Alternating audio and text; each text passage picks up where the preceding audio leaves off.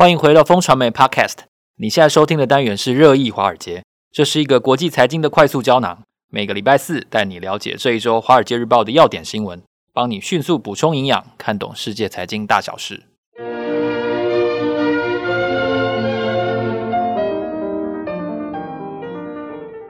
早安，各位听众朋友，大家好。今天是二零二三年十二月十四号，我是风传媒的财经副总编辑周启源，坐在我身边的好朋友志杰哥。嗨，大家好，我们是金牛帮帮忙导读电子报的共同作者。今天在这里为大家导读几则重点的要闻，其中包括了呢，有一个中国人是华尔街最想认识的对象。他其实英文不太好，但他做出来的事业呢，现在是美国高度瞩目的事业，就是 Shein 的创办人哦，徐仰天哦，这个名字。非常武侠小说，所以听起来确实有一些呃传奇色彩。另外呢，是一个关于核能的消息。我们看到中国的山东省呢有两座新的反应炉，它的技术呢号称领先全球至少十年，而且世界核能协会说呢，到目前为止这个技术层次是无人出其右的。为什么得到这么高等级的肯定呢？哦，这也是可以分析的一个对象。另外呢，我们看到苹果。最近在全球化它的供应链上面又做出了非常重要的一个宣示，就是他说要在六百天之内要让印度生产全球供应的 iPhone 的四分之一。印度当然是越来越重要，但是没有想到可能已经重要到这个程度了，所以 iPhone 的全球化的供应链似乎进度要跟中国说拜拜了吗？另外呢，黄金的价格在近期出现了比较明显的一个波动哦，这是不是代表说全球在政经局势在经济上面，二零二四年可能有一个很大的变局呢？今年就是二零二三年到目前为止的话呢，黄金的涨幅已经达到了百分之十一，是三年来最佳的一个表现。到底它还能买吗？那我相信也应该有一些听众朋友对这个话题是感兴趣的。我们最后要不要聊一下出逃中国的热钱全部都去哪里了呢？华尔街日报有点名，有三个国家是这波热钱出走潮的最大的赢家。这三个国家是谁呢？股市如果被低估一定程度的话，有没有可能在热钱的带动效应下补涨呢？首先呢，我们先来看一下这个徐仰天，嗯，这名字这本名啊，这是本名吗？本 本名还是艺名？这好不容易《华尔街日报》挖出来的独家，因为它一直非常非常的神秘。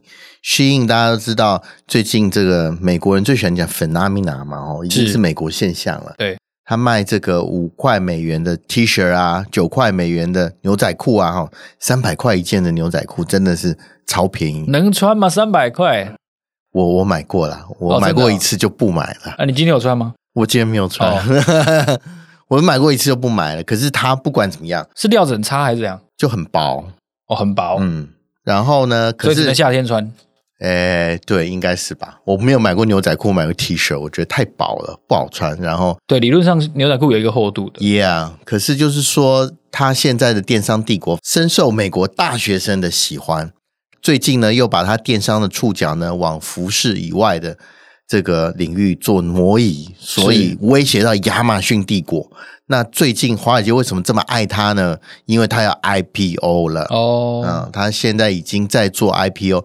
我相信大家如果看华尔街日报的话，应该知道这个消息哈。要开始讲他的故事。哎，美国只要你叫做这个承销券商，都要抢他做他的生意啊。所以这个标题我们会下华尔街最想认识的中国人，就是 Shein，就是。中文翻叫希音啦，吼，希望的希，然后音乐的音，帝国的这个主要创办人，然后叫徐仰天。那之前呢，其实大家都不知道他到底什么来历。然后这一篇的《华尔街日报》内容呢，其实诶，把他侧写写得不错。他其实出身蛮贫寒的，也不是贫寒，就中等家庭啊。他爸爸妈妈呢是工人，然后在山东长大，然后以前学的呢是国际贸易。啊，其实也不是这个，算是 Shein 现在也算是有沾到一点边呐，就是一个一般人。对，就是看起来就是小小屁孩，然后学的这个好像对于这个呃国际贸易也不是这么喜爱。可是他后来他自学的这个搜索引擎优化啊，这个是他很重要跨境电商的一步，然后就做了一些哎海外市场，既然是学国贸嘛，哦。到海外市场啊，代理一些销售啊，一些这个工业商品，特别是把中国东西卖到国外去。诶，其实他一开始就在做这个生意。二零零八年的时候，他其实呃创办了第一间公司是啊、哦，那是一家大概是一个信息技术的公司。可是呢，他做的项目主要是卖什么紫砂壶跟眼镜到国外去啊，这两个把中国紫砂壶。后来我觉得这个比较有趣的转折哈，在后来他后来呢想把业务呢集中在什么婚纱礼服上面。这就哎，跟 She 有关系了。他生意的跨度跨很大呢。嗯，国际贸易什么都可以做啊，婚纱到紫砂壶，对，可是什么都可以做嘛。然后他就哎，想要把它跨到这个婚纱业务礼服上面呢，所以他在二零一二年把公司的名称改成 She Inside，She Inside。可是后来这个名字太长了，他就直接简化成 She In 啊，把那个 Side 拿掉。Shein 上，然后就变成 Shein 了。从此，他就在电商里面开始这个生根。然后，他在这个过去的创业经历人告诉他一个很重要的这个教训，或是 tips 提示啊，提示很重要的提示就是说，这个必须要利用这个快演算法，然后快速知道客户的喜好，然后快速做到他们要的这个衣服。是，所以小订单、小批订单，然后。大量测试市场需求，就是这个 Shein 这个成功的，我像要件嘛。哦，其实快服饰都是这样子。那我们现在看到了这个 Shein 现在跟其他，譬如说 Uniqlo 啊、Zara 啊，最不一样就是它便宜，它所以他会用这个供应中国在供应链上的优势。Uniqlo 也便宜了，但是没有它那么便宜，没有这么 dirty cheap 哦。啊，这已经是。便宜到吃土的状况，是，所以他三百块，他到底赚什么？对他，所以他就有另外一方面声音说出来了，就是说，哎，其实他好像是压榨。这个中国工人，哦，这个是另外一个 story，没有在这个《华尔街日报》这一篇写啦。不过，大家如果到网络上搜寻的话，可以搜到 Shein 或 Shein 这些负面的报道。那可是呢，他不管怎么样，他现在的电商帝国确实是在美国非常非常受重视，然后他的绩效也非常好。那透过这个 IPO，其实我们。啊，慢慢知道这个帝国到底是怎么样建成的嘛？特别是我觉得有一个数字，我觉得还蛮惊讶。就一般呢，做服饰业的呢，他大概卖不出去的这个衣服大概占三成，可是 Shein 呢，听说只有六个 percent，这个是他制胜的，我相信非常重要的条件。太便宜了，对，那因为库存是大敌嘛，哦。所有做品牌的人都把库存视为大敌哦，特别是库克啊，他认为他就像这个生鲜食品一样，放久了就会腐烂掉。那可是新影如果说它的完销率这么高的话，哈，它的这个啊滞销率只有两个 percent 哦，两个 percent 不是六个 percent 哦，只有两个 percent，然后对比一般的三十个 percent，哇，那就是非常非常了不起的这个公司的业绩的表现。我觉得这个效率哈。我不知道他怎么做出来，我是很想看一下他的财报。如果说他这个公开发行的时候，其实大家可以仔细看看这个 turnover 为什么这么高，然后他的这个所我们所谓的未出售服装为什么只能占两 percent？我觉得这个是非常厉害的经营迹象，这个值得大家好好的深究。好，然后我们刚才谈到了山东有两座新的反应炉，嗯，它得到的评价是非常高的，对。然后为什么这么高呢？这个其实技术方面我也不知道，可是呢，我从这个报道里面知道的是，当全球都在反核的时候，中国就在密集的把核能技术奠基起来。我觉得这个是最不一样，中国在过去十年做的最不一样的地方。那因为中国上个礼拜三说，这个有两座新的核子反应炉啊，然后在山东投入商业营运嘛，哈。他说：“这是世界上第一个把最新一代的核电技术放到这个商转的国家，而且好像是什么自有技术，对不对？他们强强调就是说这是他们，他有自由，可是我看到这个这个文章里面有说他有技转俄罗斯的这个技术，哦、所以他可能就像哎，他的高铁差不多，就是反正综合一下，然后把自己的技术磨练出来。我觉得这个是蛮值得大家注意的，特别是哈。”这个核能技术在欧盟已经把它放到绿能项目里面去了啊。那绿能项目里面呢，核能现在的角色其实是越来越重要。那这个呃最先进的技术不是中国说说而已，呃，在这个世界核能协会，它其实有说啊，它其实有认证，说中国在核技术的发展跟研究方面确实领先其他国家。很有趣的。他说对，而且他说西方国家呢，可能到二零三零年初期才能够启动自像类似这种的核电站。哦，所以说其实领先呢西方国家，哎，大概十年的光景。是，我觉得这个非常。的值得大家注意了哈，这是它为什么核能技术这么快？特别是我们刚刚讲到这个核电现在已经变成绿能之一了嘛。然后在这个纳入绿能以后呢，这个大家如果有做核原料哈铀矿的话，你就知道铀矿在去年今年中的时候四月开始飙升，每一磅从这个呃五十美金，像飙升到现在哦十二月大概八十美金左右。非常快的速度，在五个月之内快速飙升，所以大家就看到这个铀矿，铀矿的飙升反映到这个大家对核能的需求，其实是在往上走。那中国呢，其实占到非常领先的位置哈。那领先的十年的这个光景，到底会做对于这个整个会不会让中国这个呃能源独立的脚步会更快啊？我觉得这个，因为中国其实大量开发再生能源，风能。呃，太阳能之外，其实核能也是它非常重要的这个未来的呃能源的来源。那核能又是可以积载的，就开始不停的供电。对，所以这个是中国很重要，以后可能很重要竞争力的来源，建设的手段之一。Yeah，对。那当然，这个我们都很怀疑，就是说接下来制造业出走中国的一个脚步嘛。那很多人都说出走中国就是去印度啊。嗯。那 Apple 现在的指令。好像就是如此哦，下达了加速令啊，这个对，看起来是这样嘛，库克可以这样说，对，对，下达了这个，我们必须要快速转移到印度的这个加速令哈，这个其实加速令野心蛮大的。是我们看到二零二一年，大家猜一下，这个 iPhone 在印度的量产占全球大概 iPhone 大概两亿多只了哈，一代哈，一年呐，那大家知道占多少？两年前。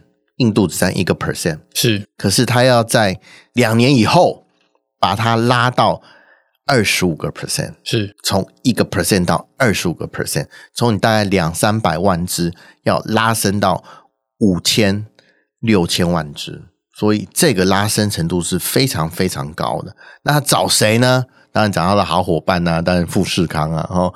因为中国已经丢给立讯了嘛，对，所以说他就希望哎，赶快富士康在印度的这个不管是南部的这个卡纳塔卡邦建设的工厂呢，或是在清奈附近工厂都能够快速量产，然后把它提升。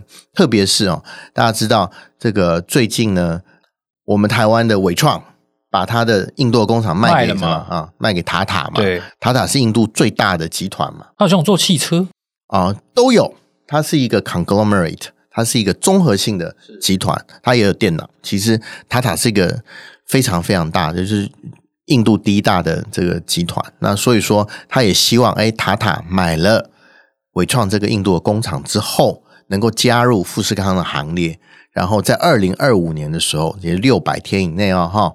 把这个印度产的手机能够拉到五千万到六千万只，哇，这是非常可观的数字。我们刚刚讲了，二零二呃二零二一年两年前只有两三百万只，然后要等到拉一个零还要乘以二，增长很快，所以这个是非常库克非常重要的目标。那希望说入门款的 iPhone 以后都能够在印度制造，这个对中国我觉得。哇，这个可能他们年轻人失业率可能又因为这个库克政策呢，可能又会更严重了一些。是我们刚才还关心另外一个话题，就是黄金哦。对，其实黄金真的是很难、很矛盾的一个东西，就是他看到涨了，很多人都会问说可不可以买，可其实大家也不是真心想要买黄金，大家只想要避险而已。其实黄金我也不太熟悉，不过看到这个新闻才知道，哇，惊觉黄金竟然已经涨破两千块美金了啊！那原因其实是，诶，大家可以比较容易理解，是用利率来看啊，就是，诶，大家知道它利率从这个啊、美国十年公债利率啊到五 percent 以上的，那相比较它其他的金融商品，诶，我的报酬率也不能太差，所以就有带动效应嘛。所以黄金呢，这个理论上来说，它是被被这个公债利率也带上去了，可是它其实它的因为黄金。大家知道它的地位是其实不一样哈。当大灾难呢，或是这个世界有变故的时候，黄金就出来哈，担任就会突然想买，对，担任队长的这个任务哈。听说了哈，我看到其他的媒体上有说，黄金的需求呢，为什么会这么畅旺呢？有一个方面的需求来源是中国，因为中国人呢其实储蓄很多，然后他不知道把钱放在哪里，不能放现金。以前是放房地产吧，对，对吧？对，现在房地产跌这么快，啊怎么办呢？那也不能放股市，股市你看它跌的密密麻麻啊！你看恒生，大家最近最热门的新闻就是台湾加权指数赢恒生指数嘛，对，哦，那。那也不行，然后放在这个呃银行存现金呢，定存也不行，所以诶，其实有一方面的人，然后中国投资人就把钱放到黄金，特别黄金又是中国人偏好的这个投资的商品之一，所以说呢，有一方面的需求呢，就是从中国来的。那中国这个需求到底会持续多久哦？虽然中国不振，不过它民间的积蓄还是非常非常多，是，然后而且不断的还在往上走。因为整体中国还是呈现这个粗糙的状况嘛，啊，它还是出口大于进口，所以大家财富还是在逐渐累积。如果说黄金价格不错的话，也许，诶，这对中国人来说也算是一个不错的投资标的了。啊，那未来呢，我们就可以看看这个黄金的走势是不是啊，跟这个今年的状况一样啊，可以啊拉出一个还不错的行情。是。那我们还有看到一个我觉得蛮有趣的消息，嗯、就是黄金是行情嘛？对。那行情我们刚才有提到说出逃中国的热钱啊哈，然后呢去到了三个国家，大家就可以猜一猜是哪三个国家？对，就是很简单嘛，就是因为呢上个礼拜呢中国发了一个数字，就是说它第三季直接投资哦 FDI 哦减少了。一百多亿美金哦，三千多亿台币哦，第三季哦，这个是中国有记录以来首次出现季度的负值哦，就说大家不进去投资啊，这个对习近平很慌啊。我要是他的话，我看到这个数字，我说哇，因为资金进来就是就是投资嘛，投资创造就业机会，然后土地利用嘛，是这两个都没有了哇，我两个引擎都没有，而且我我做完商品之后我会出口嘛。所以我的三驾马车其实都在这个数字上必须要呈现出来，可这数字竟然变负值了，然后钱跑到哪里去了呢？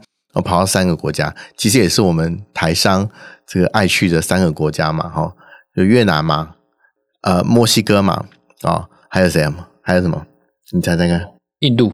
对，就是我们刚刚讲的印度嘛，就这三个嘛，好，这三个这个其实吸纳了很多热钱出去嘛。但是热钱出去的结果呢？诶，印度的股市其实表现还不错，今年以来其实有十二 percent 以上的涨幅。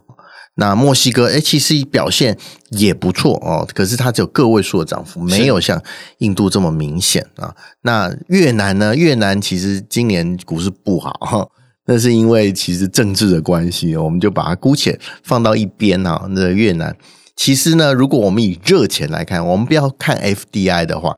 其实大家可以猜一下，今年亚洲地区涨势领先的股市有谁？涨势领先，对，日本。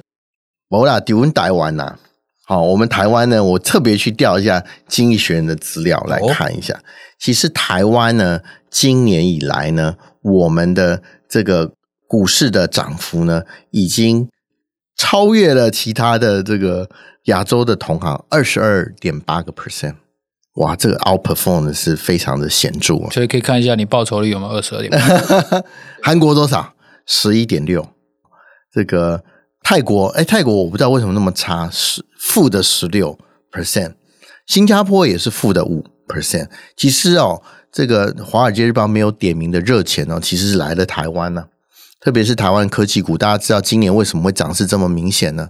就是因为 AI 的概念嘛。大家本来以为今年是不好的一年。Yeah，台湾就是 AI 概念强，然后这个啊、呃，印度才这个十二到十四个 percent 今年的涨幅，可是我们台湾有二十二点八个 percent，我觉得这个是还蛮惊人的数字。我看到了这几个国家哈，台湾算是涨幅算是相对的领先的啊。那比我们领先就是巴基斯坦，我不知道巴基斯坦为什么会今年的股市成长涨幅快六成啊，这个是非常显著的数字。不过以全球的状况来看，我们只比纳斯达克差一点，纳斯达克在今年涨了三十五个 percent。以到十二月中的状况来看的话，然后这个意大利也不错，德国也不错，大概都有二十个 percent 以上的，那不错啊，嗯，其实都还不错，嗯，其实发达国家在二零二三年其实算是不错的一年。啊、那针对来年呢，会不会我们会不会一样？二零二四年台湾一样有光景呢？其实我们要看我们刚刚讲的指标啦，中国热钱到底流出来会去哪里？我记得我十月到新加坡去采访的时候，其实新加坡那边确实有说一些热钱从中国确实流出来，特别是他们喜欢放到这个新兴市场债去哦，这个印尼的公司啊，哦，或是印度的公司啊，其实新兴市场债。哦，它的这个报酬率比较好嘛，哈，它的殖率比较高，然后呢，好像现在这违约的风险也不是这么高，是，所以说呢，这些诶有前景，然后好像又沾上这个绿能或是地缘政治的这个市场，诶表现就不错，所以我们现在看到了就有搞头，对这些这些啊、呃，我们刚刚点名的这几个国家，可能在二零二四年也是大家非常。关注的焦点。那我们现在看到二零二四年的预测呢，都是诶发达国家哦，特别是美国哦，可能它的经济成长不像二零二三年这么样的强劲了。大家看到第三季的美国的 GDP 竟然快成长快五个 percent，这是太四点九个 percent，这是很惊人的数字哈。那明年可能没有办法持续这个力道，所以可能会有降息的可能嘛。啊，那可是新兴市场国家呢？以五十的估值来看的话，它其实它的涨幅没有像发达国家这么样的明显，所以它的这个所谓的贴水呢，大概有三十五个 percent 啊，也就是它价格被低估，可能有达到三十五个 percent。那明年会不会接棒啊？这个呃，《华尔街日报》当然预估啦，说明年新兴国家有可能有机会。比今年表现更好，然后也许会 outperform 这个发达国家，让发达国家二零二三年其实表现很好嘛。也许二零二四年就是新兴国家啊，这个表现的机会到来了。这么完整的推论呢，也非常值得大家在来年观测的时候作为一个投资的参考。Yeah. 感谢大家的收听，这里是热议华尔街节目。下个礼拜四的早上八点，我们会在这里继续为大家导读华尔街。如果你想要知道更多最新消息的话，欢迎你透过节目资讯栏当中的连结订阅我们的免费电子报，每周会有三封，让你快速掌握国际财经大事。让我们下周见，拜拜，拜拜喽。